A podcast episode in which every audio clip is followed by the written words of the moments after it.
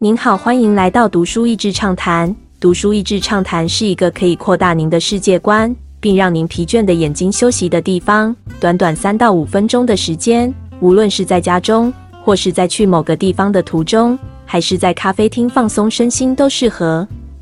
专家 AI 星星射飞镖，哪个决策品质最好？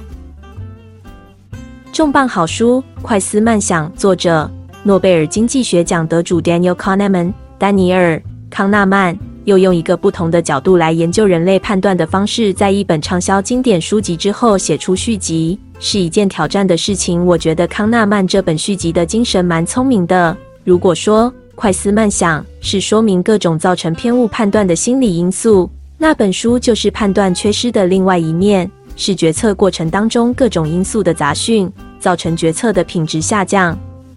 康纳曼最开始用一个容易了解的例子来说明两者的不同。如果有两批不同的人打靶，两组都没有打中红心，其中一组一致偏往某个方向，另一组的弹痕是发散的，从靶的背后看起来的弹痕。第一种就是所谓的偏误，第二种就是所谓的杂讯，两者都没有命中，但原因不同。而作者之所以认为值得探讨，是因为人类社会当中有不少的情境。会因为不一致的决策品质而造成损失，这当中包括法官的判决、保险人员对赔偿的计价，或是医师对病患的诊断。牵扯的范围包括公平性、金钱损失，甚至是延误医疗造成的死亡，像新冠肺炎疫苗的议题，在每个国家所产生的杂讯，造成各国在这个公共卫生的议题上相当不容易做出政策的决定。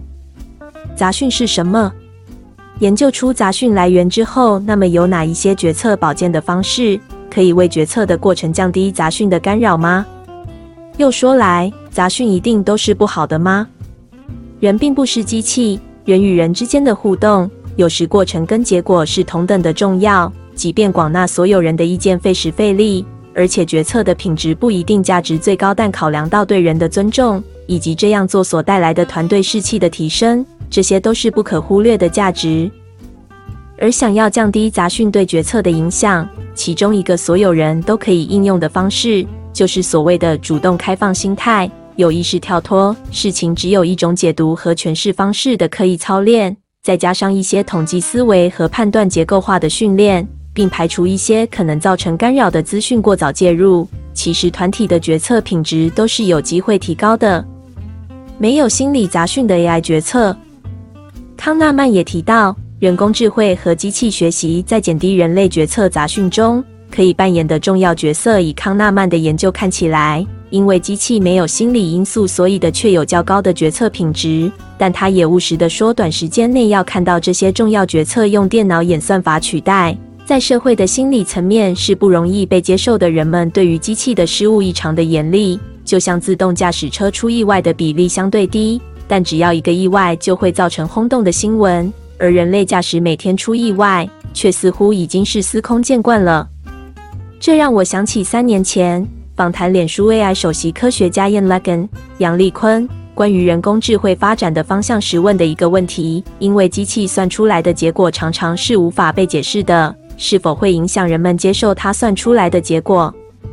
杨立坤倒是提出了一个不一样的观察。就是人们嘴巴上说不相信，但身体倒是很诚实的倾向选择有效的方案。或许对于演算法接受度越来越高的未来，和机器一同做决策会变成一种常态了。